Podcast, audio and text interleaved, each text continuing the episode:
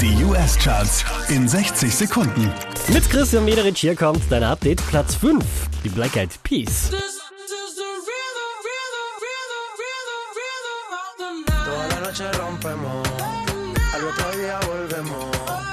Wieder auf der 4, das ist Post Malone.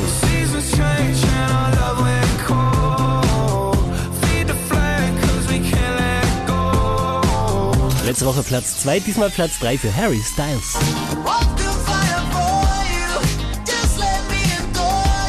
Die hier macht nochmal einen Platz gut, Dua Lipa Platz 2.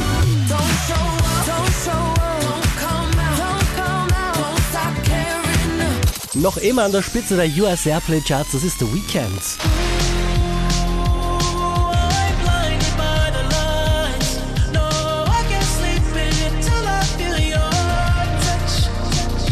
Mehr Charts auf charts.kronehit.at.